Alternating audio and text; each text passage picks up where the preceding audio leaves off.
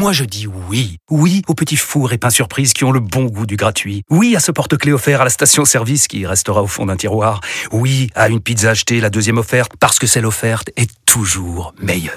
On préfère tous quand c'est gratuit. Chez Skoda, profitez de deux mois de loyer offert sur une sélection de modèles jusqu'au 31 mars. Portes ouvertes ce week-end. Deux loyers offerts après premier loyer en LLD 37 mois sur toute la gamme Skoda, Orenia et Enya Coupé, si accord par Volkswagen Bank. Détails sur skoda.fr. Pensez à covoiturer.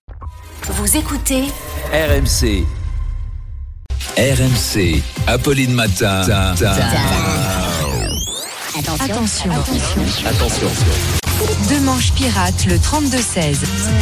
Chaque matin, le meilleur d'Arnaud Demanche. Et ce jour-là, hein, il était question des Jeux asiatiques d'hiver organisés dans le désert d'Arabie Saoudite.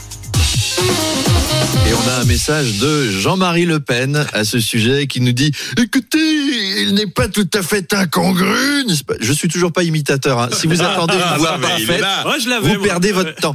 Euh, écoutez, il n'est pas tout à fait incongru que l'Arabie Saoudite organise des Jeux d'hiver.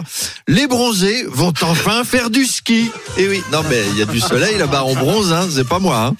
Euh, Catherine de Grenoble nous dit bah il y a pas de montagne en Arabie Saoudite. Non, mais il y a des montagnes de pognon. Eh ben ça suffit parfois.